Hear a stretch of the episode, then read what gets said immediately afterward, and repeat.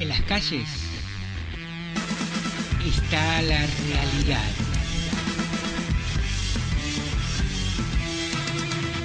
Salí con nosotros a las calles. Construimos una realidad colectiva. Los domingos de 17.30 a 19.30 en FM 105.0 Radio Libre, Radio Malva, Valencia, España. Radiomalva.net es un toque alternativo, distinto a lo que estamos acostumbrados a ver en radios comerciales. Para conocer la gente, para conocer cosas del barrio, cosas que pasan buenas, cosas que pasan malas. Crear redes sociales, expresar los sentimientos, expresar tus ideales. Poner nuestras músicas, nuestros estilos, nuestra forma de vida. Para difundir un poco nuestro mensaje, nuestra lucha. Aquí te puedes expresar libremente es un medio de expresión también colectivo, ¿no? Todos. Puedes estar con todo el mundo a la vez, un espacio donde todos podamos compartir. También ciertos valores que me sirven para mi vida personal. No tener miedo de que te censuren, a hablar mejor, a expresarse mejor y además a perder el miedo que todo el mundo tenemos a los micrófonos. Cuando la gente se expresa, cuando la gente tiene voz y tiene un micrófono, aunque el poder que tengas es pequeño, pero está cambiando algo.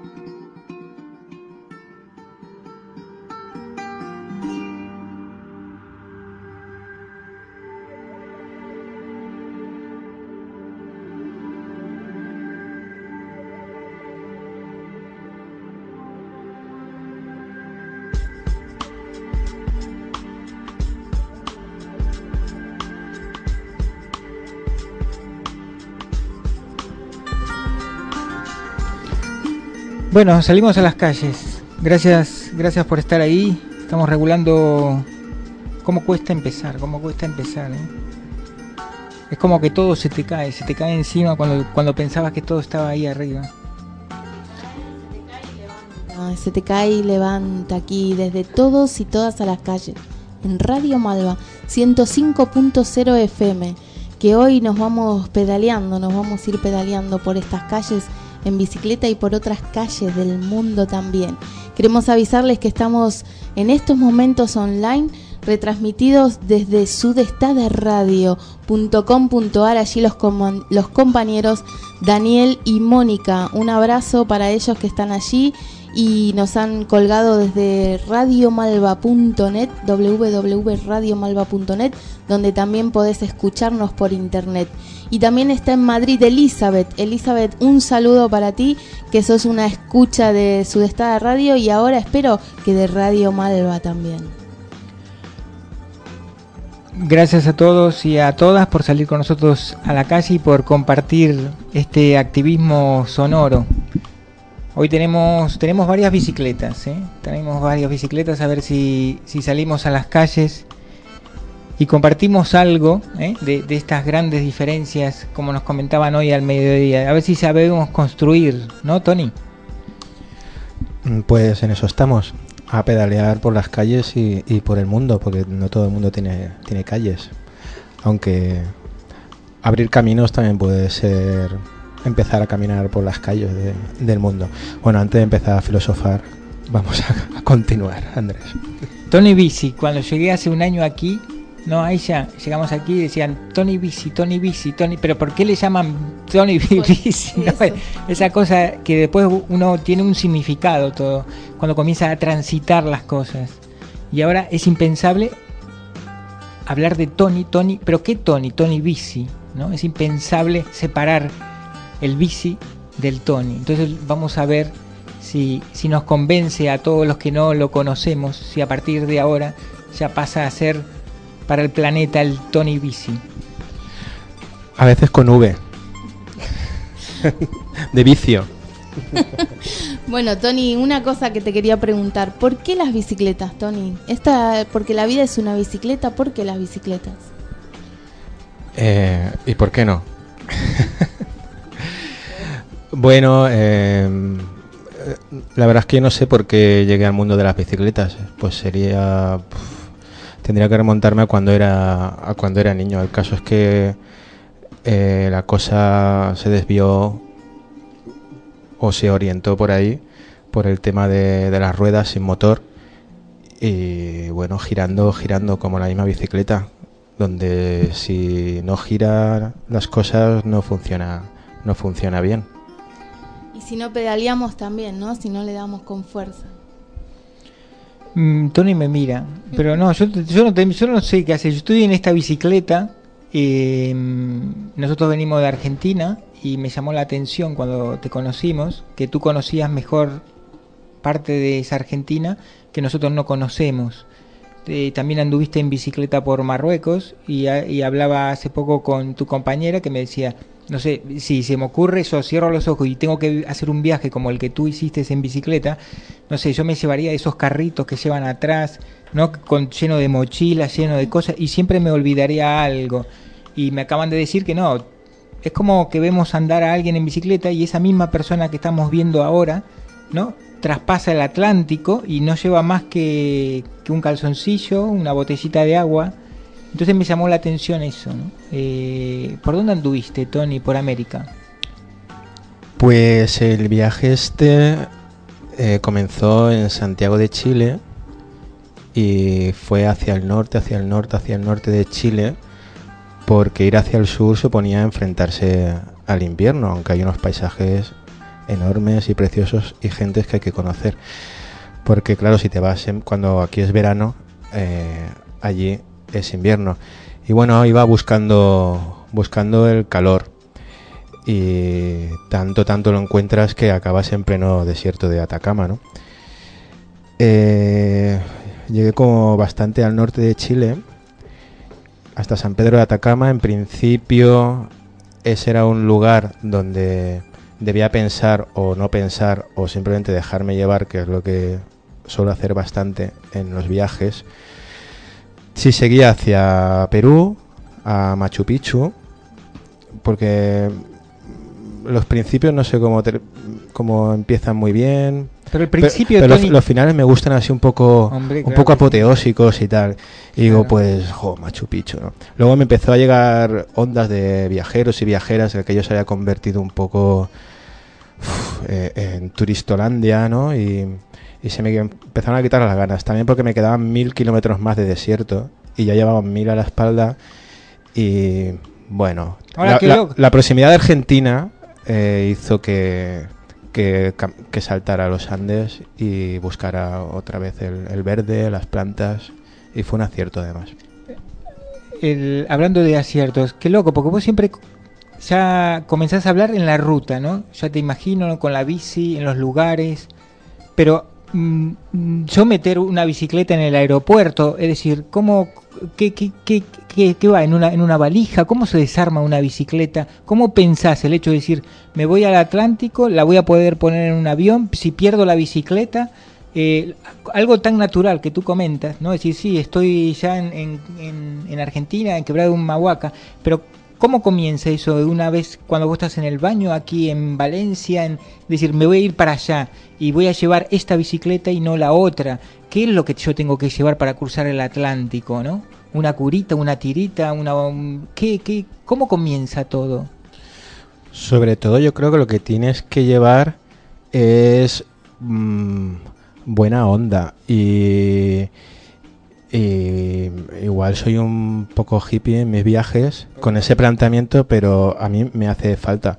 Con esa buena onda, lo normal es que atraigas buenas ondas y que no te ocurra nada malo. A mí nunca me ha ocurrido nada malo. Llevo muchísimos años viajando con la bici, he ido a muchas partes del mundo, me he metido por lugares donde me decía gente que no me metiera y yo creo que con, con, esa buena onda y un pequeño botiquín, no para mí, porque yo no me sé curar bien, sino para la bicicleta y un mínimo de, de ropa, que ese mínimo de ropa te obliga cada tres o cuatro días, aunque no quieras, a pararte, lavarte lo poco que tienes, descansar de alguna manera, aunque tú no quieras, eh, ese ir ligero de equipaje te, te, marca una pauta por si acaso se te había ocurrido tener prisa y no, y no pararte.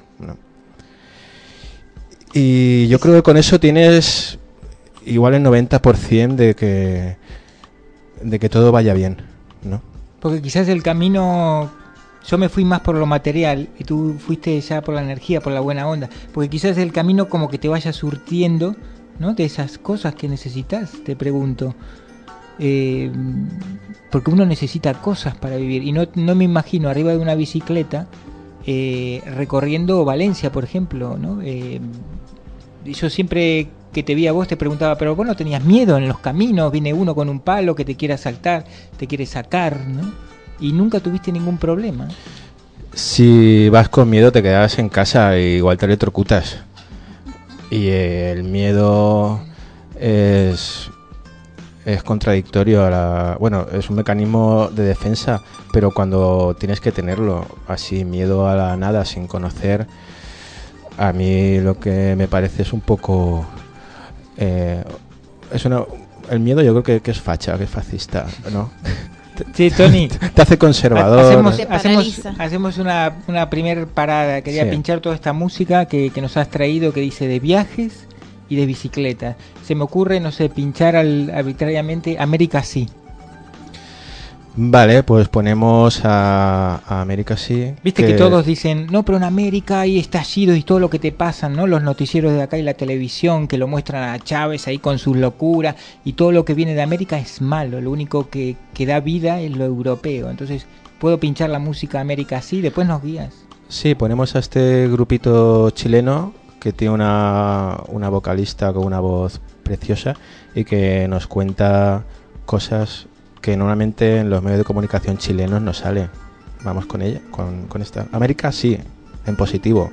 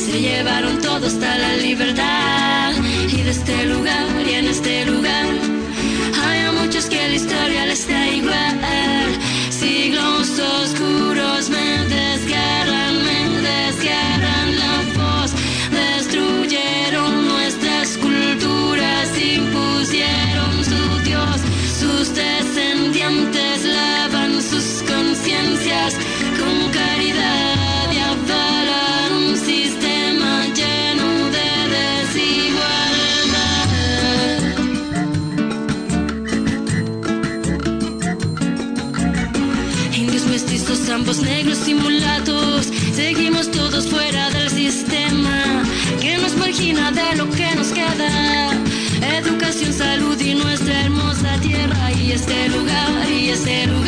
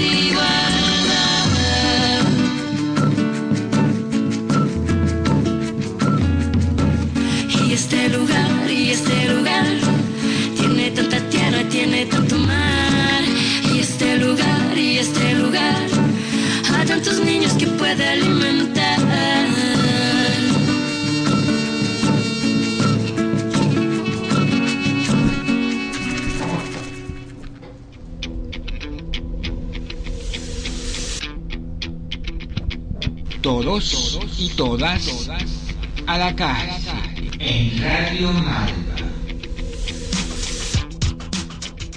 En esta comunicación interactiva y en esta magia que nos va llevando Tony de la mano de las bicicletas, de los viajes y de la música sobre todo, también tenemos aquí a Carla. Hola. Hola. Que ella también tuvo que ver, ¿no? En ese viaje. Eh, incidentalmente sí. Tú eres de Chile. Sí, y estaba disuadiendo a Tony para que en principio fuese, luego me retracté, intenté disuadirle y eso fue lo que detonó su viaje a Chile. Mira, bueno, bienvenido sea esa, esa disuasión.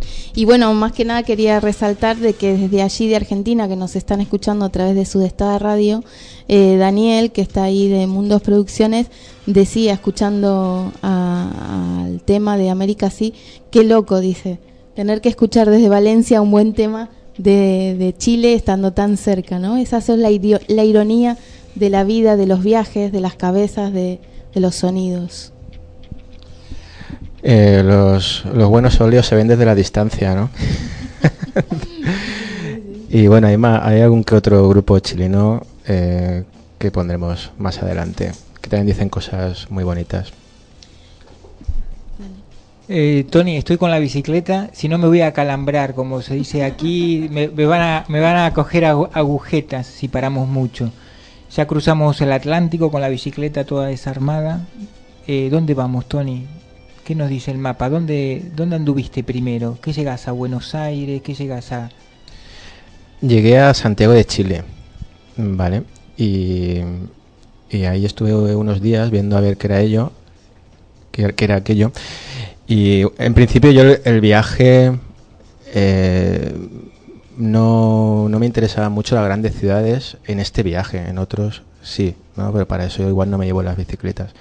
Iba buscando pues eh, dimensiones, grandes dimensiones. A mí me habían dicho que por allá todo era enorme, desde la gente hasta los paisajes y no sé, igual era una búsqueda de algún, de sentirme como somos, de que el medio me hiciera me pusiera en mi sitio, ¿no? Porque andamos con una con una, una pedantería en este género humano, ¿no?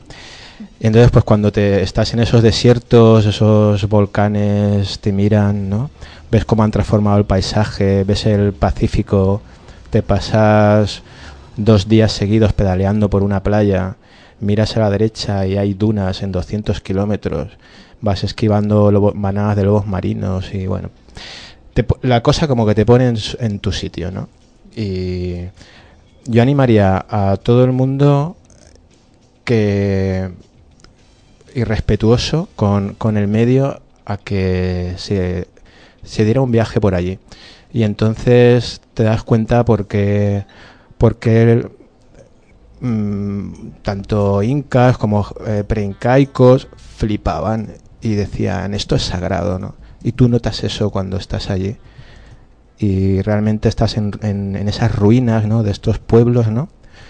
que, adoraban lo que, lo que tenía, adoraban y temían lo que tenían alrededor, ¿no? Y te sientes no igual, pero sí, sí notas esa, esa energía, notas que el medio te pone en, en, tu sitio, no eres ni más ni menos que cualquier piedra que hay allí. El, el contraste con, con el paisaje europeo fue grande, ¿no? Por lo que querés manifestar, porque estás una y otra vez como redundante en el, en el tema, ¿no? De, de lo natural. Y una de las cosas que nos llamó la atención con AIXA cuando pisamos el, continente europeo, que el contraste es muy grande. Eh, no lo había magnificado así de ese modo, ¿no? porque tú te refieres a los orígenes, a estos tíos dueños de la Pachamama y de la tierra. Eh, ¿Por qué? ¿no? Le adoraban a la tierra y la cuidaban de forma tal que no lo hacemos aquí en el continente europeo, porque había un porqué. Prácticamente, a pesar del transcurso de los años, es como que te abraza ahí en, en América la naturaleza, ¿no? Las distancias, el camino, los colores. Eh, tampoco quería entrar en, comparar, ¿no? Yo creo que por donde viajes, donde vivas, donde estés, eh, tienes que respetar lo respetuoso que hay a tu alrededor. Dudo si hay que respetar lo irrespetuoso, pero bueno, eso es otro tema. Tolerancia le dicen, tolerancia. Ellos dicen tolerancia cero y a veces tienen dudo, pero en fin. Eh, no sé, seguimos pedaleando. Sí, eh, me, imaginaba que estás ahí, estás hablando de los indios, ¿no? Pero ¿cómo, cómo te recibe la gente? Vos decís, ay, mira, un europeo, porque uno se da cuenta de aquí, cuando caminamos eh, por estas tierras eh, europeas, nos distinguen muy bien que somos americanos. Y a ustedes también los distinguimos muy bien. a pesar del tiempo que ha transcurrido, ¿te, ¿te llega la emoción si te pregunto cómo te recibió la gente? Eh, más allá de los perros que nos comentaban, ¿no? que te ladraban y, te, y se metían ahí en las ruedas, ¿cómo te recibe la gente en esos caminos solitarios? Eh, yo creo que la gente me, recibía como yo les recibía a ellos y a ellas, ¿no? Sin ningún tipo de, acritud, eh, sino todo lo contrario, ¿no?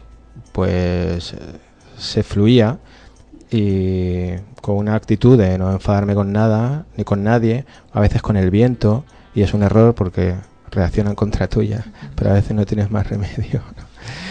Pero bueno, hablaba que, que la ciudad de las ciudades, eh, sí hubo una que me cautivó. Y de hecho estuve cuatro o cinco días ahí, nada más empezar.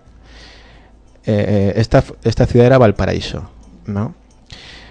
Eh, y, me, y me fui me fui un poco huyendo porque pensaba se me acaba el viaje aquí ya no me se, se acabó. Hice 100 kilómetros desde Santiago hasta aquí en dos días y ya se me va a acabar porque me quedaría aquí los dos meses, ¿no? Y no sé si es porque se parecía tanto al Cabañal, una ciudad entera, con, claro, con sus diferencias, ¿no? Yo alguna vez también le contaba a la gente que en mi viajes igual busco cabañales, ¿no? Ah, eso es verdad. ¿eh? Por, lo puerto también, ¿no? Porque bueno, es una ciudad puerto. Claro, tiene, una, tiene muchos puntos de conexión, ¿no? Eh, yo creo que todos los puertos, todas todos los pueblos que tocan al mar tienen algo, tienen algo en común. No sé si son las sirenas o, o los colores. Eh, ella puede hablar muy bien de Valparaíso también, ¿no? Pero quería acotar que a mí a veces me da la impresión que Sudamérica es un gran cabañal o que el cabañal es un, una Sudamérica reducida, ¿no? Por la variedad de sus indígenas o habitantes en general. Ahí se, no está tan homogenizada la población, sino que la diferencia está muy presente y es lo que enriquece a los lugares. Y siempre le he dicho a Tony que me parecía que el cabañal era como un extracto de Sudamérica. No sé si estaréis de acuerdo. Mm, sí, bueno, de hecho, personalmente eh, nosotros descubrimos Radio Malva, pero también descubrimos el Cabañal y descubrimos la zona de la Malva.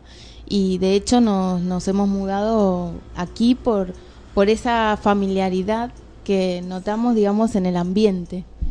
Sí, particularmente uno se queda con la reminiscencia de lo que fue.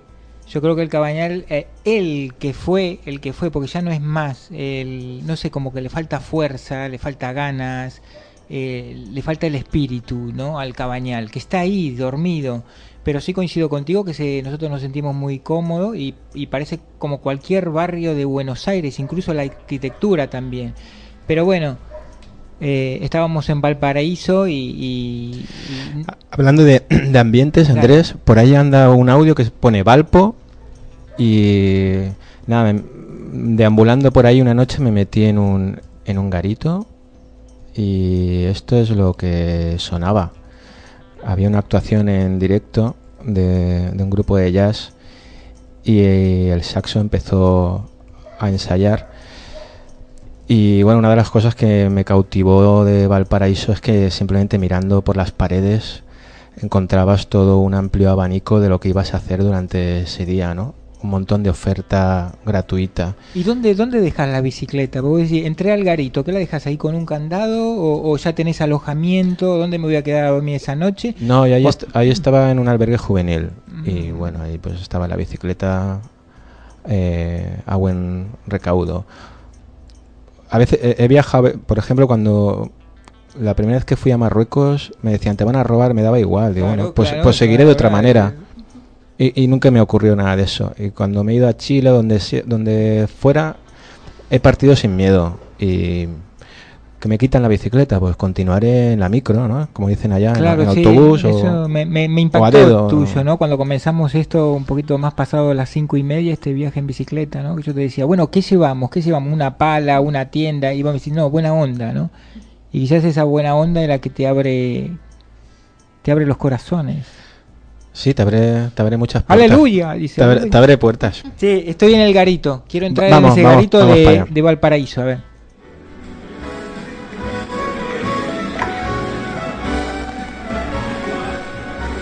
Mm.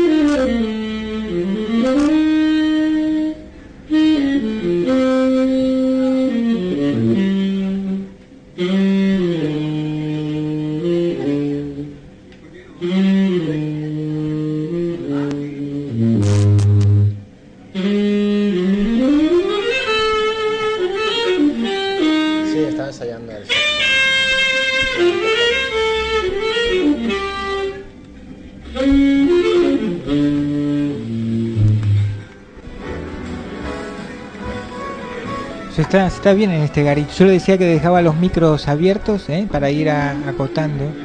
Porque le preguntábamos a Tony cómo había grabado esto, ¿no? Porque hay un tío ahí tocando un saxo, no sé si este no o nada, pero está tocando un saxo y... Nada, era un grupo maravilloso de Valparaíso que actuó después y estaba... Las primeros, los primeros acordes ¿no? del saxo estaban probando, probando el sonido y andaba por ahí escondido intentando pasar desapercibido con una cerveza. Y en MP3, un poco de espía. ¿Y en ese momento qué, qué pensabas o qué sentías? ¿Te acordás? ¡Quiero una mujer! Como decía Feliz. no, en los viajes andas como. Sin fumar ni nada, andas como medio. En, una, en tu nube, en una nube, ¿no?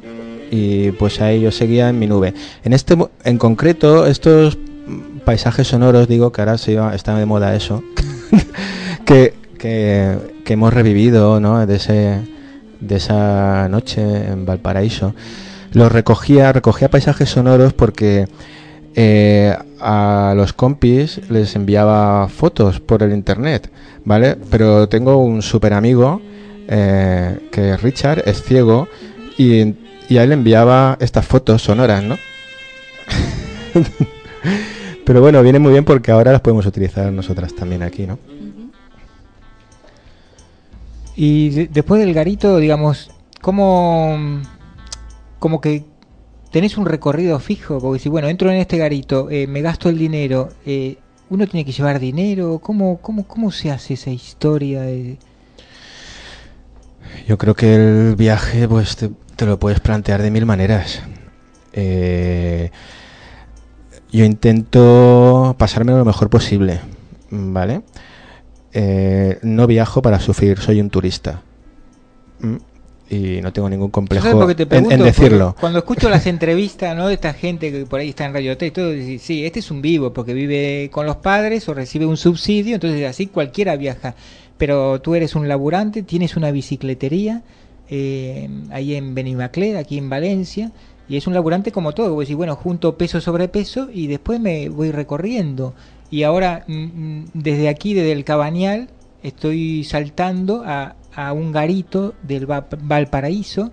Hay un tío tocando un saxo y lo tengo a Tony con esta misma bicicleta que trae por aquí, em, que me parece un poco loco eso, porque es concreto decir, vos tenés el dinero en el bolsillo, tenés una bicicleta con un atado ahí, atado en un, en un, eh, en una eh, albergue juvenil, y vos decís, mañana a la mañana que me levanto, ¿a dónde voy mañana? O esperás encontrar que la gente te va llevando.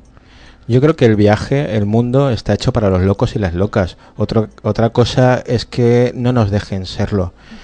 Pero a mí la razón que gobierna este mundo eh, me carcome y me gusta abrir puertas a la locura. Es loco y te parece loco porque lo es, ¿no? Y eh, hay que fomentar la locura, ¿no? Viajando o viviendo, rompiendo los esquemas o al menos intentándolo, rompiendo otros a ti mismo, para empezar. Y pues claro que es loco. Es muy loco, sí, sí. Che, dejamos Valparaíso, Chile. ¿A dónde nos llevas ahora? Eh, Podemos seguir para... ¿Quieres dejar Chile? Sí, quiero dejar Chile porque si no Chile, con las chilenas nos vamos a enrollar, lo sé, y, ahí, llevame para otro lado que, que has recorrido muchísimo, tío. Mm, vale, pues... Nada, llegamos a... Es que tenía una cosa que quería poner ahí. Dale. Porque descubrí ahí una, una palabra que se llama... Bueno, esto es un concepto que se llama sincretismo y, me pareció interesantísimo. Y acabé por ahí por un valle del norte antes de empezar el desierto que se llama Valle de Hurtado. Y al final del valle había un pueblecito y justo coincidió que era la Virgen del Carmen. Vamos a hablar de santos en Radio Malva y de santas.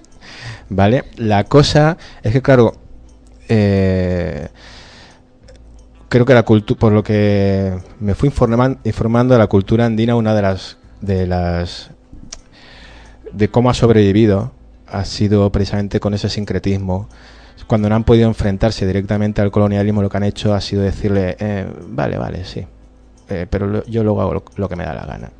Bien, vamos a misa, pero yo luego hago mi fiesta de la Pachamama. Y entonces se producen estas mezclas, ¿no? Y en este pueblito, ahí súper perdido de, este valle de Hurtado, estaban celebrando la festividad del Carmen, pero a su manera. A su manera era que iba era una procesión con cura y todo, pero abría el camino eh, un montón de gente vestidas de indios con plumas. Y con unas flautas hechas de hueso, como de metro y medio de largas, que hacían unos sonidos que, ahora escucharemos, ¿no? Y detrás iba la gente rezando y con el cura dando, dando salmos. Y, la, y los, los, los primeros que iban, los primeros indios, iban unos con las flautas y detrás unas vestidas de indias eh, tocando los, unos tambores, pero al ritmo casi de, samba. Y bueno, a mí esto me pareció,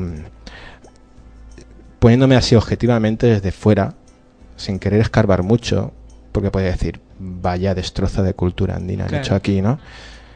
Eh, situándome así, mirándolo como un óleo, ya digo que cuando cuando estoy aquí no soy un turista, pero cuando viajo soy un turista. E intento practicar el deporte ese que llaman eclecticismo y es quedarme solo con lo bueno. Porque lo malo yo aquí ya me informo, ¿no? Y me pareció precioso esta procesión, ya ves que diga yo esto. Y nada, ahí está registrado. Un trocito. Muy bueno. Esos instrumentos largos son los cerques. Ok. sí, eh, vamos. Se llama hurtado. A, ver, si, nos metemos en esa, en esa procesión.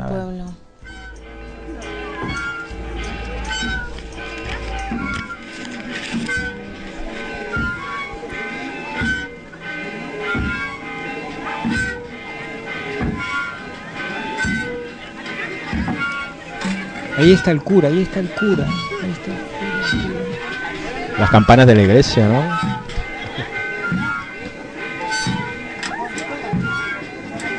¿Qué era, era, ¿Era de día o era de noche? Era por la tarde, de día, pleno día. Hay unos colores súper bonitos ahora. De hecho, por esa zona dicen que están los cielos más limpios del mundo. Hay unos observatorios increíbles para ver las estrellas.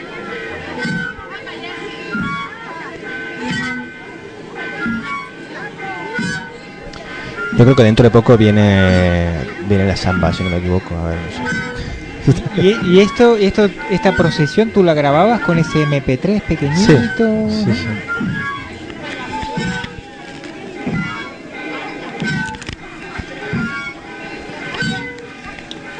y a la Virgen la, la, llevaban como la llevan aquí, o sea, igual, arriba, igual. ¿no? Ahí venga. Igual, mucho más colorido el la cosa, ¿no? La procesión era mucho más festiva. Era un carnaval casi, ¿no?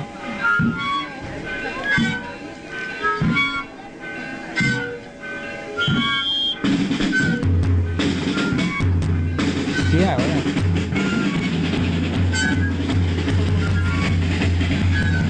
Impresionante.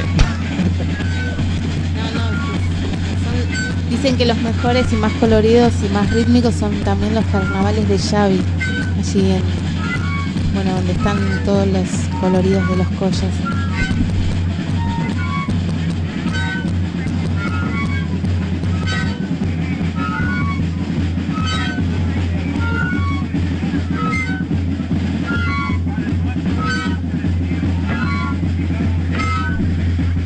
todo ese ritmo, Tony, se te subió al alma? Eh, volviendo a la locura me ponía loco. O sea, era tan loco aquello y tan inentendible. Porque también en los viajes muchas veces lo que buscas es no entender nada, ¿no? Hay gente que viaja para entenderlo todo. Yo creo que viajo para no entender nada, para descolocarme, ¿no? Y esto realmente me sacó de lugar. Ahí se escucha el cura de fondo dando salmos, ¿no?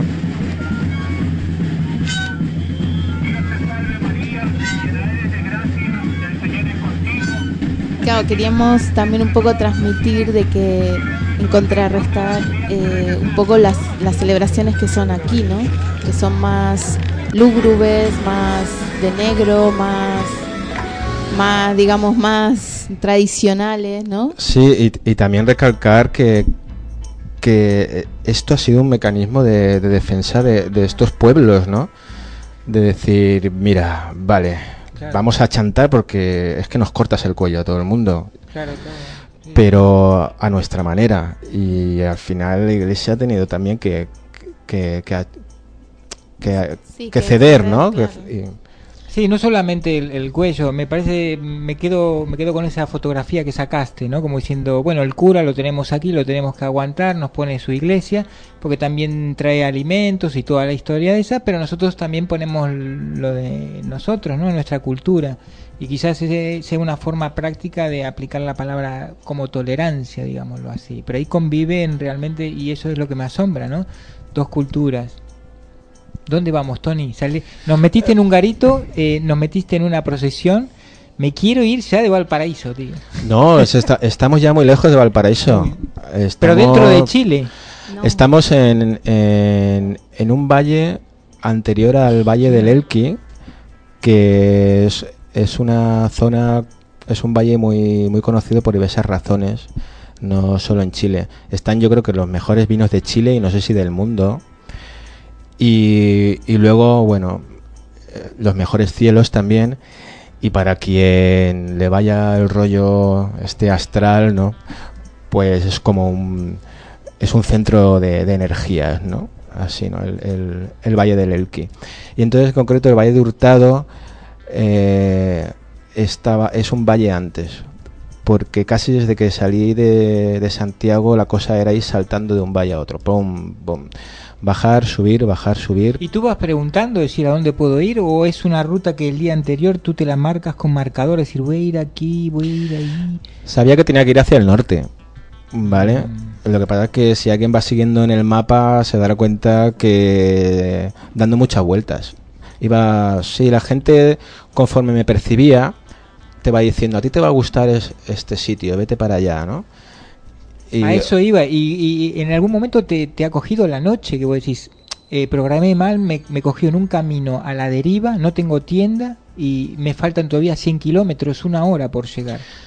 Afortunadamente me pasó una vez ahí en, en Chile y ya en, en, en, el desierto, pero bueno, es, la, es el desierto que da al mar, ¿no? Es el Atacama costero que, que llaman en una en un muy cerquita de un pueblo que es donde terminé que se llama la punta de Choros. Y entré por un huyendo de las carreteras entré por un camino eh, y acabé perdiéndome. Eh, se terminó el camino, acabé arrastrando la bici pues como una hora por las dunas y llegué arriba de, de una duna, que son dunas gigantes, y vi una playa allá abajo y la playa era infinita, ¿no? Me quedaba muy poquito de, de, de, sol, no sé si tres horas o así para la inmensidad que tenía. Así que dije, bueno, como me cuesta mucho retroceder lo andado, y además seguramente me hubiera, me hubiera perdido para volver, dije, no pasa nada, si, si esto lo hubiera visto yo desde Valencia, hubiera dormido aquí, pero ya, ¿no? Así que bajé a la playa esa, dispuesto a poner la tienda, que llevaba una tiendita pequeña, y a pasar allí la noche, no llevaba comida, y bueno, mañana intentaré volver por donde he venido y encontrar el buen camino, ¿no? Pero al, al tocar la arena, al llegar abajo me, me di cuenta que la arena estaba dura. Era muy dura y, y se podía pedalear. se podía pedalear y, y, estuve pedaleando como tres horas, ¿no? Y una parte del Pacífico que es preciosa, ¿no? De, he contado antes que hay manadas de lobos marinos que son como focas enormes, ahí tumbados en la playa, pelícanos. Y bueno, la última hora ya estaba poniéndose el sol, ¿no? La última hora ya veía como atardecía y veía que no llegaba a ningún sitio. La dirección era buena porque seguía pedaleando hacia el norte, es fácil. Playa para arriba. Claro. Pero sin, sin brújula, GPS no tienes, ni móvil tampoco. No, pero tenías el mar a la izquierda y el desierto a la derecha y una franja pisable que era la playa, ¿no? A veces esquivando los lobos marinos y los pelícanos me hacían la ola. y bueno, ya al final de esa playa me encontré a un niño que iba que estaba jugando con una bicicleta y pensaba que era un espejismo. Del hambre, del hambre que tenía. y, y, ya era, ya está, quedaba la última rayita de sol. Yo iba con el nombre de una persona que me dieron en La Serena, unas chicas que me dijeron, ves a visitar a, al tío Doggy en la punta de Choros porque a este hombre lo tienes que conocer, ¿no? Bueno, el caso es que llegué allí a la altura del niño y le dije, estamos cerca de, de Punta de Choros. Y digo, sí, yo vivo ahí. ¿Y tú conoces al tío Doggy? Y dice, es mi padre. ¿eh? Hostia, qué fuerte, tío. Con buena onda, buena estrella. Súper buena onda. Y bueno, lo del tío Doggy es otro programa entero, ¿eh? Una, una cosa quería decir que, bueno, encontré aquí en estado de la red, las locuras que más se lamentan en la vida de un hombre, y yo aclaro, de una mujer, son las que no se cometieron cuando se tuvo la oportunidad. Creo que tuviste una oportunidad. Sí, y además con sabiendo que, que, no te va a pasar nada malo, todo lo que te ocurre es bueno. Y se te aparecen personas como el niño este que me llevaron al mejor camino del mundo. Eh, al día siguiente estaba este hombre me llevó en, entre delfines, navegando entre delfines a, una isla donde viven más de 2.000 pingüinos. Estoy, conocí allí a, a, tres personas, cuatro personas con las que estuve cuatro o cinco días en esa isla y éramos el cupo máximo que permitían por día en, la, esa isla, ¿no? Y bueno, lo aprovechamos, lo aprovechamos al máximo. Eh, fue una súper buena experiencia. Y ya digo que lo, del, lo de la persona esta es un, eh, es un capítulo es un capítulo aparte. Tony, quería pinchar algo de lo que habías recolectado por ahí por el camino y la música que trajiste en bicicleta. ¿Qué puedo pinchar? Dice andando en bicicleta, eh, los Jaivas Valparaíso. ¿Qué pincho aquí, tío? Igual antes de irnos de Chile, porque ya casi nos vamos a ir, ¿no? Eh, ya, bueno, subí mucho más al norte, el desierto y luego pasé a Argentina. Si quieres, o ponemos lo último de Chile o lo, o lo primero de la quebrada de Humahuaca cuando entré allá a Argentina. Lo primero.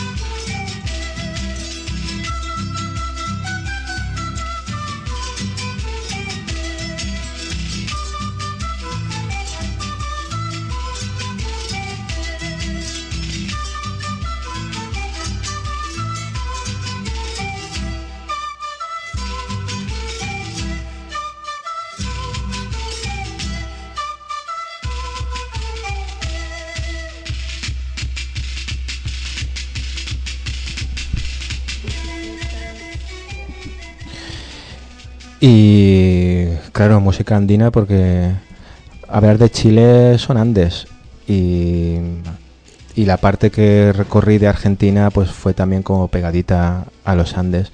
Hemos escuchado una canción muy bonita que se llama Quebrada de Humahuaca y precisamente al pasar la frontera fui a parar ahí, a la Quebrada de Humahuaca, en, en Jujuy. la provincia, la provincia de Jujuy, la provincia con más gracia de, Argentina. Jujuy.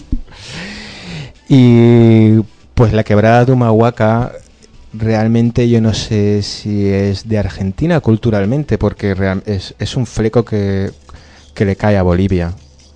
Bueno, es la frontera, ahí es el paso fronterizo y bueno, entre pollerita va y pollerita viene, como nosotros le decimos, ¿no?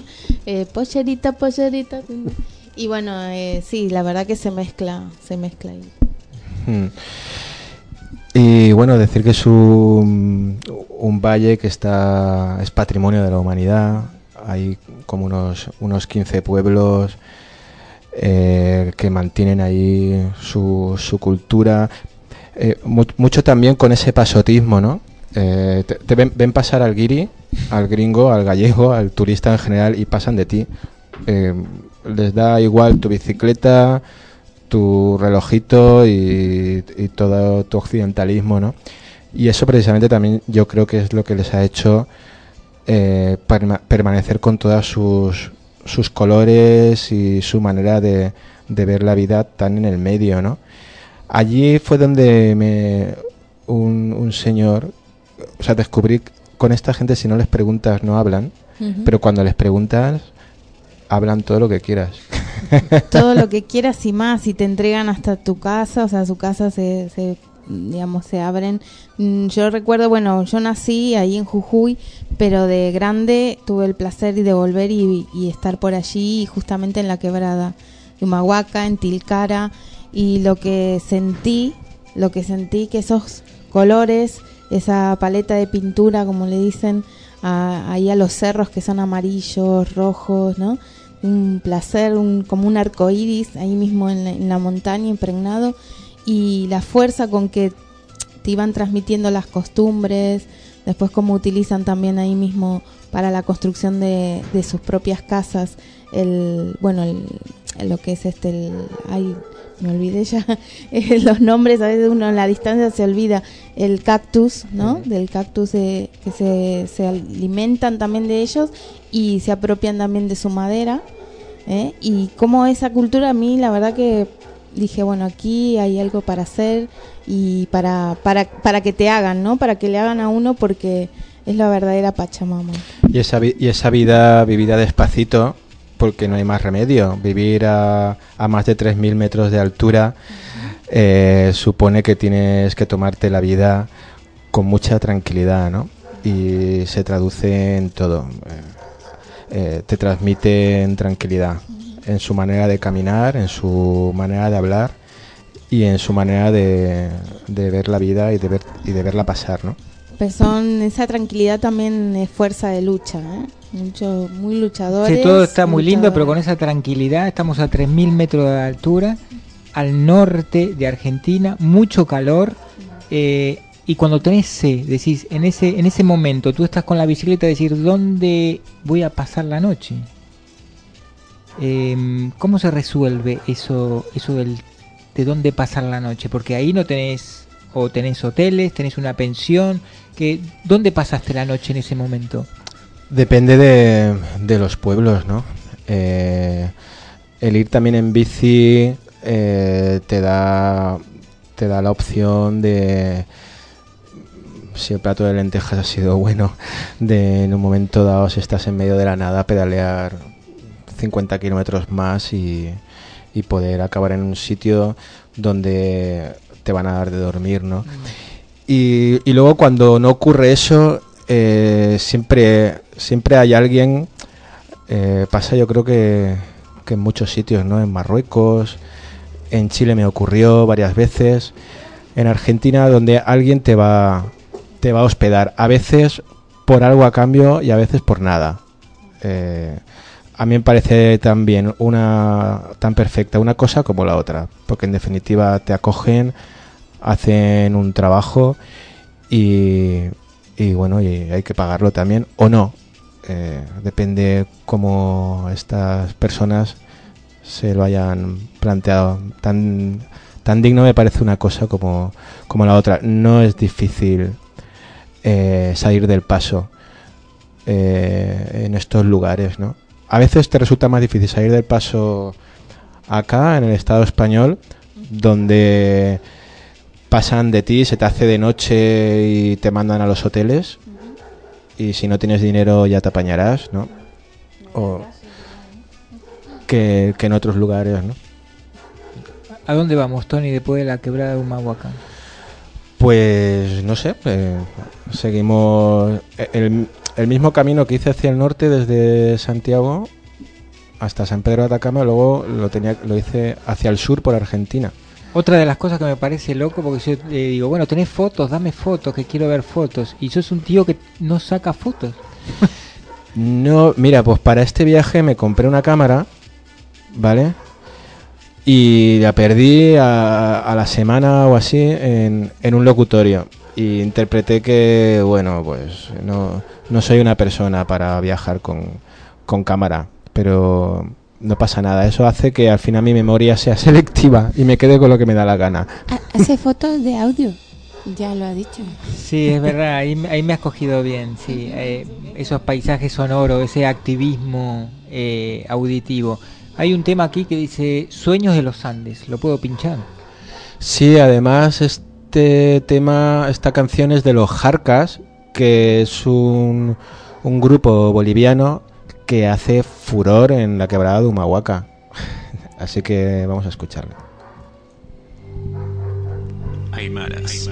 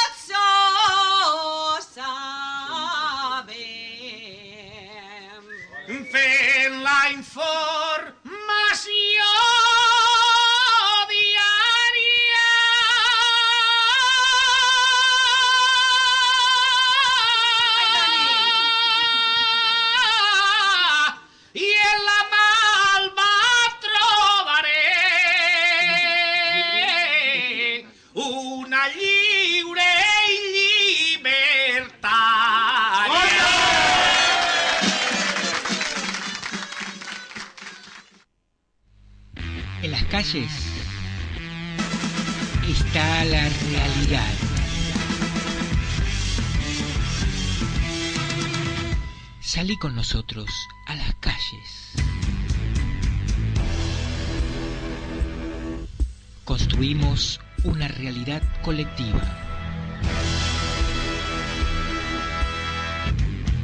Los domingos de 17.30 a 19.30 en FM 105.0 Radio Libre, Radio Malva, Valencia, España. Radiomalva.net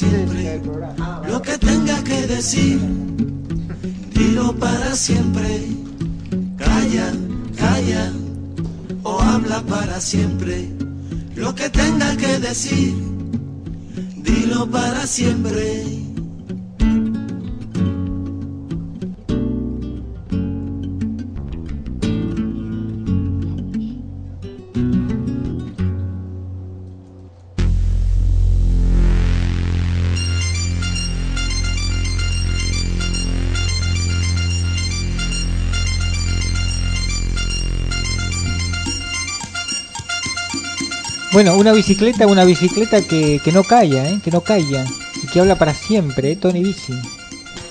Quería, no, quería recordar que estamos en Radio Malva 105.0 FM y retransmitiendo en radiosudestada.com.ar.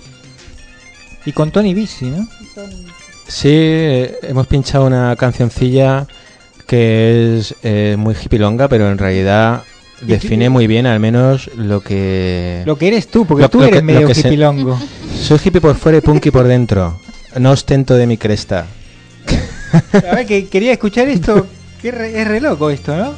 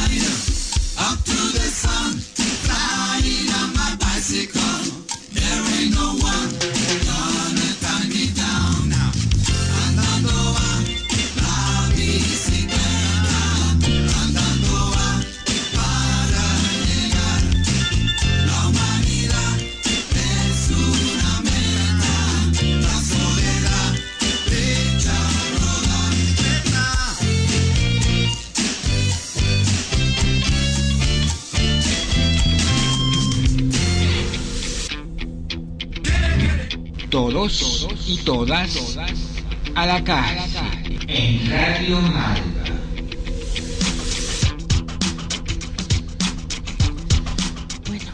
Bueno, no, nada, quería, antes de introducir ahí a Tony, es un poco aquí estábamos también hablando de que el Che también hizo en bicicleta unos recorridos y bueno, coincidí algunos, que el viaje en bicicleta también a aquellos viajes, al Che también de ese modo de viajar, también hizo conocer a una América Latina mm, profunda y más más humana. Exacto, sí, sí. A, mí me sorprendió cuando lo conocí a Tony Bici porque, bueno, el Che cogió la moto ahí, cogió un par de calzoncillos y, se fue, ¿no? Ahí como, como tú. Y en, algún momento de esta hora y media que comenzamos a las cinco y media, a mí me dio ganas de coger la bicicleta, tío, y, darme una vueltita por esos lugares que, que me molan, que hay muchísimos aquí en Valencia y que las carreteras no son como las de América, ¿no? Que aquí está mejor la cosa como para andar en bicicleta y me has dado gana, Tony, de sacar la bicicleta. Sí, sí. Si alguien se, se persuade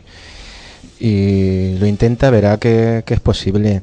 Y la meta, como decía la canción, eh, porque esta manera de plantearse la bicicleta no tiene nada que ver con el Tour, ni la Vuelta Ciclista a España, ni nada de eso. La meta es la humanidad.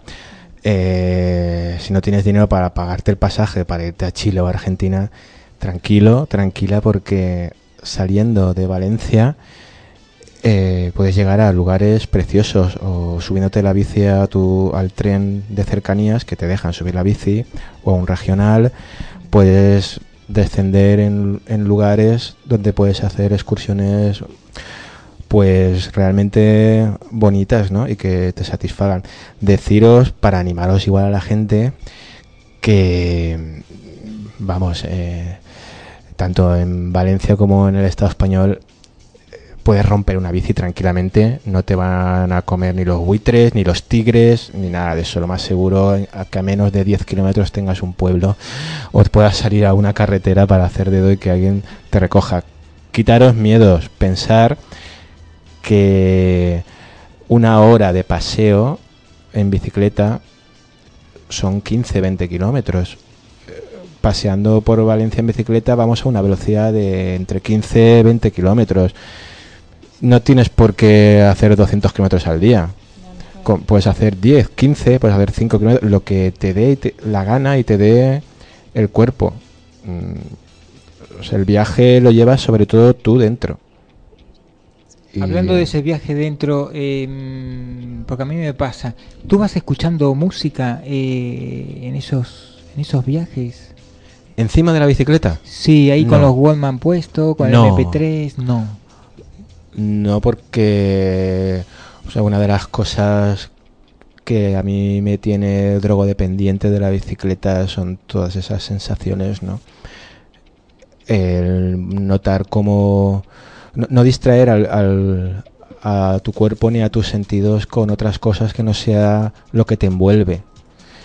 Y, y tu mismo cuerpo y tu misma cabeza. Y en ese punto llegas a escuchar la respiración, eh, llegas a ver cómo cae el sudor por, por la barbilla. Mm, yo a veces he comentado que es una especie de... de y vuelvo otra vez un poco a, el rollito astral, ¿no? Pero, pero es casi tántrico. No recuerdo lo que pienso encima de la bicicleta.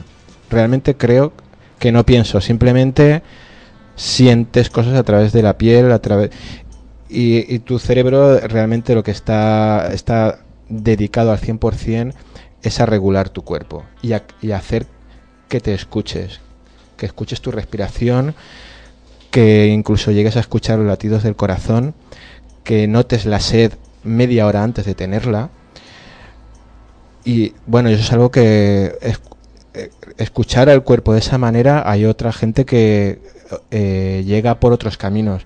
Yo he encontrado el camino de la bicicleta y, es una de las cosas que me engancha de ella, ¿no? Entonces, si no me pongo no, no me no distraigo los sentidos, ¿no? Quiero ver lo que hay a mi alrededor, quiero escuchar lo que ocurre, y, de alguna manera que me abra que me abra los poros, ¿no?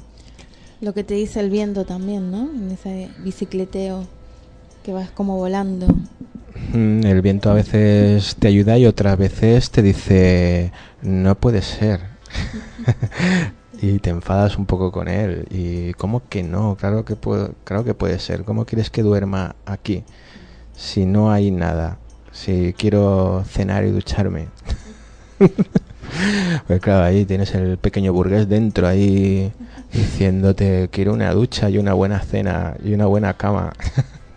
y te enfadas con el viento, pero bueno. Tony, ese viento que tú me comentabas, Tony Bici, antes de, de irnos a otro continente, porque queríamos que viajáramos por Marruecos, nos quedas mucho, muchos de los kilómetros que eh, por contar, que lo que has hecho por América, pero queríamos comentar que eres un tipo, un tío de comunicación y dijiste, quiero pasar esto de una radio en La Pampa, eh, ¿es esto de Radio, radio Viña?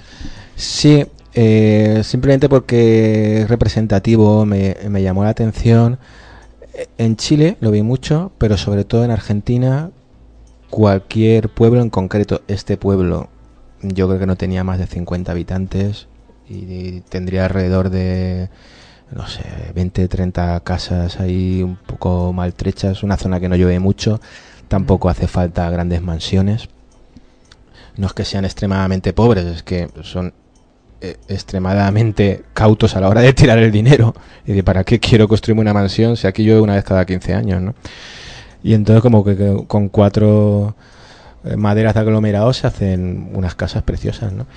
Y en este pueblo, eh, que paré allá a descansar a dormir, tenía una, una radio comunitaria. En casi todos los pueblos tienen una radio comunitaria en la que hablan de sus cosas, ¿no? Y se llamaba Radio La Viña y así durmiendo en casa con el cacharrito este en el MP3 la sintonicé y dije, bueno, pues voy a voy a grabar lo que dicen un, un ratito, ¿no? Y eso es lo que vamos a, escuchar. Y un agradecimiento a, al pueblo gaucho, vamos. Eh, a, mí me dijeron, en, un argentino me dijo, que se describe al gaucho, incluso hay un dicho, ¿no? ¿Qué gauchito eres cuando te refieres a las buenas personas, ¿no? Y qué buenas personas y qué tranquilas la, gente que anda por la pampa en Argentina, Aquí desde Sudesta de Radio, Dani te dice espectacular el viaje. Y sí, que es Tony Bici, bien ganado se lo tiene el nombre. Tony, en, eso mm, tenía razón aquí con la chilena, ¿no? El gaucho es eh, como el cabañalero, porque siempre, siempre fue maltratado. Siempre, ¿eh? el gaucho marginado. Pero yo le, noto como una paciencia ya antropológica, ¿no? Hablando de mecanismos de autodefensa, ¿no? Eh, esta, esta paciencia que te hace igual ver las cosas un poco desde fuera para acertar mejor con la mirilla, ¿no? de francotirador. Bueno, gente, gente de campo muy tranquila y, maravillosa, que más que con los brazos me, acogían con las puertas abiertas, ¿no? Y siempre con, un, con unos buenos platos de comida muy reconstituyentes, que van bien también para, para gente que andamos en bici. Radio Viña, una radio comunitaria de La Pampa, ¿eh? grabada por Tony Bici con un MP3 muy pequeñito mientras dormía.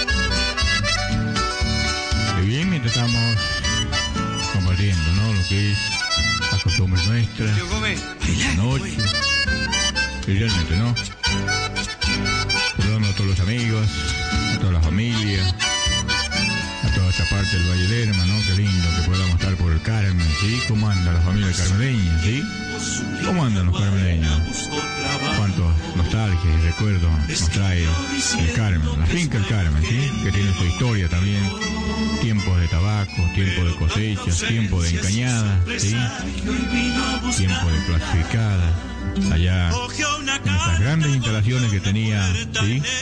el Carmen, esa finca del Carmen que realmente dio mucha vida, muchas familias y hoy con tristeza vemos que ha quedado todo, digamos, de una manera olvidada. Vemos sus, sus estufas, sus galpones, profundamente en una soledad que nos da tristeza de lo que es a través del tiempo, ¿no? Y estamos hablando, sí, de lo que es nuestro pueblo, la viña, estamos hablando de lo que es su historia.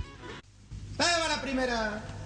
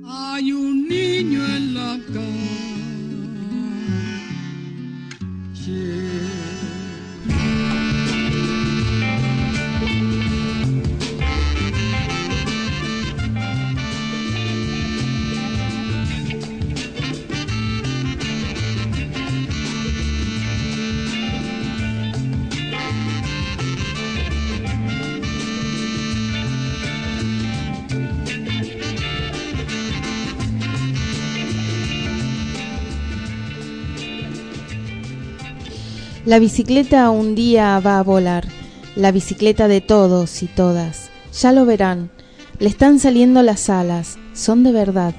El niño quiere que vuele y volará. El niño irá por el aire, el aire a comprar el pan, dará una vuelta al campanario de paloma y de cal. El niño y la paloma sobre la ciudad.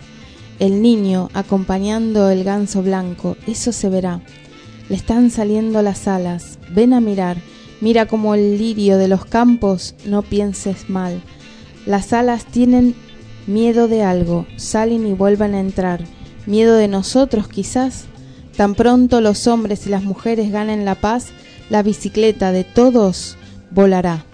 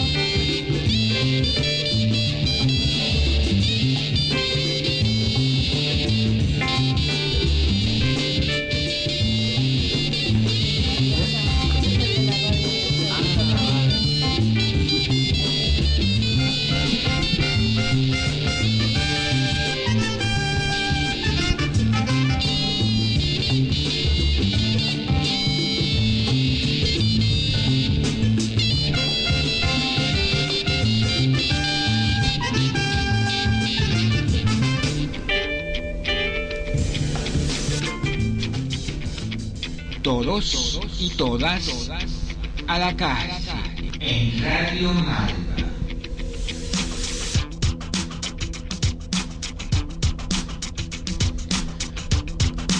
Tony Bici, Tony Bici, nos queda algo así como, como 15 minutos para ir con, con esa bicicleta, no sé si por avión o por lancha, desde España al, al Magreb, al África, ¿a dónde nos vas a llevar?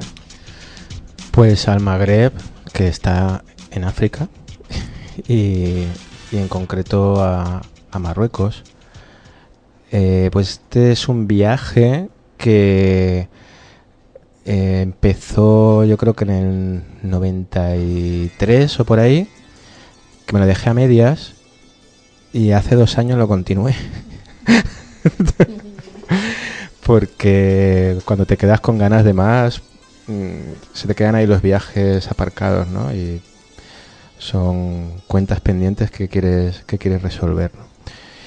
Y la primera vez eh, crucé en barco, fui a parar a Melilla y desde ahí pedaleando, pedaleando en pleno agosto, pero bueno, me protegía de las horas de sol hasta Essaouira, que Mucho está... calor. ¿Cuánto tardás eh, desde España eh, a, a Marruecos, a África, a- de cruzar el estrecho? Eh, cruzar el estrecho depende de dónde lo cruces. Yo, yo pasé desde, desde Almería, pero no- luego volví por, por Algeciras. Eh, si vuelves por Algeciras, yo creo que son dos horas o así solamente. ¿no? Está aquí al lado. Ni idea, porque desde el otro lado del Atlántico parecen que son eh, años siderales, ¿no? Dos Eh, horas. es- nada más. está al lado desde las costas de Cádiz en días despejados, incluso no tan despejados, se, ve- se ve en las montañas del Rif. Y, y realmente lo que pretenden que nos separe es lo que siempre nos ha unido, que es el mar Mediterráneo. El- la Mediterránea es toda una cultura. Y precisamente cuando cruza y estás allá a partir del segundo o tercer día, en mi caso, notas que aparte de lo estético, ¿no? Que cambia mucho, eh, la gente tal, con las chilabas, no sé qué. Hay algo que te mueve por dentro y que te produce una cercanía y un entendimiento impresionante. Y es simplemente que nuestra cultura esencialmente, y más aquí en Valencia, igual que en el norte del Estado español, es bereber, en esencia. ¿no? Eh, son- aquí hemos sido casi dos siglos menos cristianizados que en el norte, ¿no? Cuéntanos un poquito qué es bereber, ¿no? ¿Qué, qué es mm, una tribu? Pues mm, no sé, más que un, una tribu es una es una cultura, es un pueblo, es el pueblo bereber que realmente es la gran parte de la gente que vive en el Magreb y esta gente fue invadida por los árabes, eh, luego por los franceses, por los españoles y realmente su cultura es una cultura hablada. Ahora creo que se empieza a escribir y en, en las escuelas, en los institutos, todo lo oficial va en árabe y en francés. O sea, realmente, pues sí, ¿eh? hay, una- hay, un colonialismo también africano. Claro, ¿no? porque está esa cultura ahí a flor de piel. Sí, mm, yo me soy bastante ignorante, pero desde que estuve en España eh, y el, el colegio tampoco, desde el otro lado del Atlántico ni aquí mismo, me han enseñado que est- los árabes estuvieron 800 años en esta península ibérica, ¿no? A lo cual tú te referís que que la cultura de España está, incluso las iglesias están transformadas, las mezquitas Son en iglesias. mezquitas en iglesias. sí. Sí, y no hace tanto Valencia era al Andalus, no solamente Andalucía, ¿no? Y la gente que vivían acá, eh, aparte de bereberes, eran andalusís, ¿no? Y todavía siguen habiendo andalusís en Fes y en, muchas ciudades. En Fes hay un barrio que es el barrio andalusí, y es donde fue mucha de la muchos que, que tiraron de acá, ¿no? En, en también conquista, ¿no? Porque una cosa que salía de vez en cuando, tan, ta- en, de- en cuando tanto en Chile como en Argentina era "Ta, los gallegos, los españoles que nos invadieron el colonialismo. Digo, bueno, les invadieron los castellanos ¿Vale? Les invadió Castilla. España es un invento de hace solo dos siglos y los castellanos también invadieron Valencia y expulsaron a, a, los bereberes. Bueno, todo este rollo es para decir que, que realmente no nos diferenciamos tanto, ¿no? Y después de un par de días allí empiezas a encontrarte. No sé si es que se te mueve un pasado que, que no hemos vivido por edad o hay un peso ahí de historia en los genes, ¿no? Y una proximidad y una facilidad para, para entendernos, sobre todo yo que soy comerciante. al ver, ¿no? Al, comerciante, claro, todo. Los fenicios y eso no eran de esa parte, ¿no? Los fenicios y qué dicen. Bueno, los fenicios vienen más de la parte de, Israel, Palestina, realmente son los que inventan el dinero, ¿no? Mm. Y ¡Dinero! ¡Dame dinero! Tony, llego con la bicicleta, dos horas de, barco desde España hasta, ¿hasta qué ciudad del África llegaste con la bicicleta? ¿La armaste? Llegué a, una colonia todavía española que se llama Melilla y, y desde ahí pues hacia abajo. Para quien conozca Marruecos, Gerzif y de ahí buscando el mar que estaba muy lejos fui a parar a Casablanca para terminar en Essaouira. En principio el viaje iba a ser para más tiempo, pero en Essaouira pillé unas diarreas con unas fiebres tremendas y me tuve que volver. Pero dije, bueno, ya continuaré. Y el viaje continuó hace este invierno, no el pasado, donde lo dejé. Llegué hasta Marrakech y desde ahí salté el Atlas para encontrarme con un valle que, con el que yo había fantaseado muchísimo y desde luego la realidad superó toda mi fantasía, ¿no? que es el valle del Dra. El Dra es un río que nace en el Atlas y se muere, se agota en el desierto, ¿no? después de casi 300 kilómetros. Eh, tanto una parte como otra del río lo que hay es un oasis de palmeras. Es un palmeral, es una lengua verde que entra en el desierto, ¿no? Y donde terminó ese río terminaba mi viaje, ¿no? En un pueblito que se llama Emhamid. A partir de ahí empieza el, la nada y el todo, que es el Sáhara. Cuando pedaleabas, pedaleabas por el desierto, también hubo momentos donde tenías que, o qué, o cómo es la, geografía un poco. Es que claro, pasa como en Chile un poco. Ellos le llaman desierto pues a 2.000 kilómetros, ¿vale? Pero realmente casi desde La Serena es zona desértica, ¿no? Y esto es lo mismo, ellos le llaman desierto a lo que hay a partir de, de que es el, el Sáhara. Pero como estamos acostumbrados por acá, tú ves que la puerta del desierto estaba mucho antes, ¿no? Zagora. Zagora se le llama la, es una, como la última ciudad antes del desierto. Le llaman la puerta del desierto. ¿no? Y, bueno, lo que es, un, es un desierto paisajístico porque no eh, llegas a la nada, pero siempre te encuentras gente, es impresionante.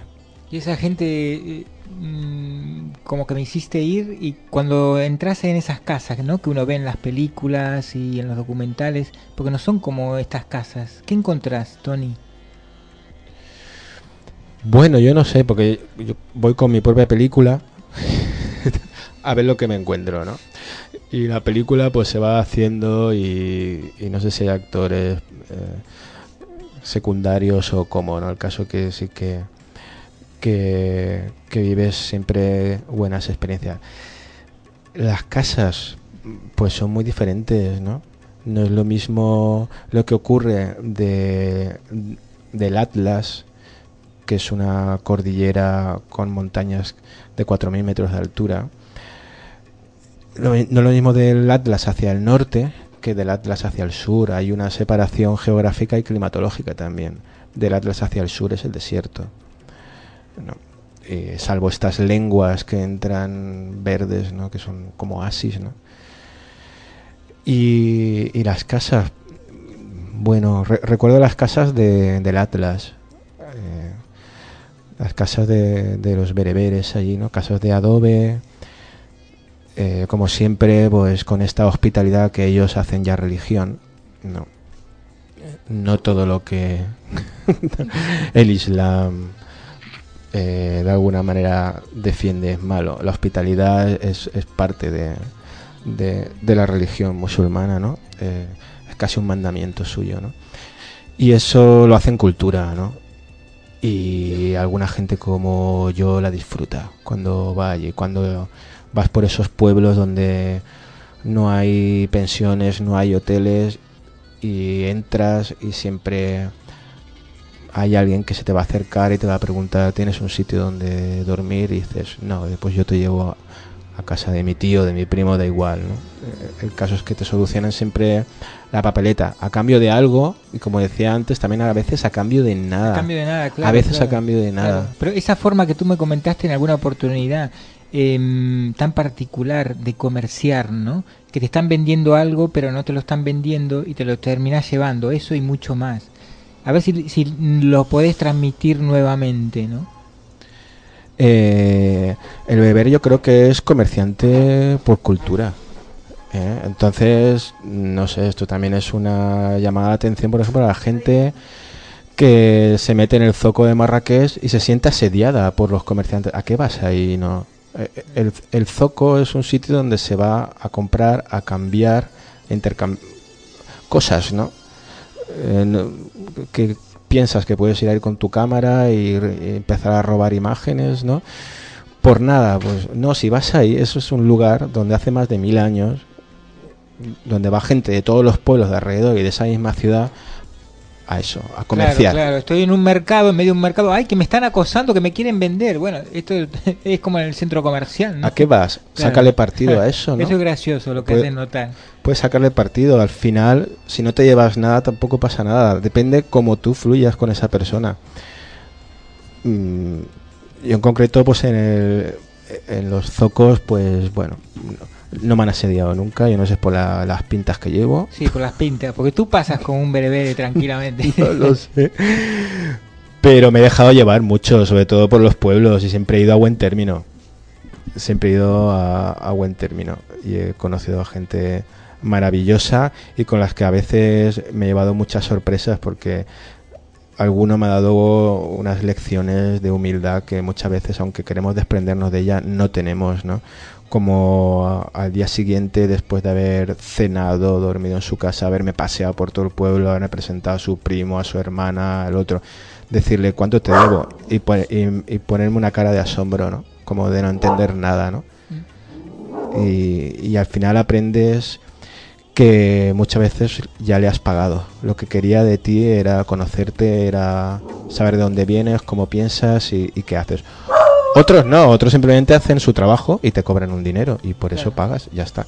Claro, normal. No queríamos rescatar lo otro, ¿no? A alguien que fue eh, con su bicicleta y que no fue con una cuestión turística que uno va a una agencia, paga y te hacen recorrer eh, los lugares. Por eso queríamos tu visión. Pero una pregunta que se me ocurre ahora, ¿por qué eliges esos destinos tan raros, ¿no? La quebrada de Humahuaca eh, el Magreb y no vas eh, a Alemania, Suecia, Dinamarca, ¿no? Que nos queda tan cerca de aquí. Bueno, yo tengo un viaje pendiente que es Finlandia. Ah, Lo que pasa es que... Es raro, también es raro, tío, allá arriba, mucho frío. Mm, me resulta, me llama mucho la atención, pero es, muy caro. Entonces por eso, pues, y, el inglés es más o menos con lo que me tengo que mover por allí y bueno, y me tira un poco para atrás. Pero tengo otro viaje pendiente que es Quebec y que en francés, yo me apaño con el francés y por lo que veo creo que me lo puedo permitir de momento.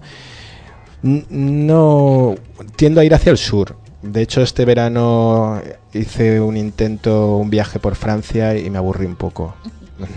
¿Te aburriste?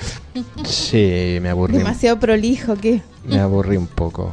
Eh, pero bueno, aún así lo pasé muy bien, ¿eh? Chicos, pasarlo muy bien, lo pasamos muy bien. Perdón por la interrupción, eh, pero ya.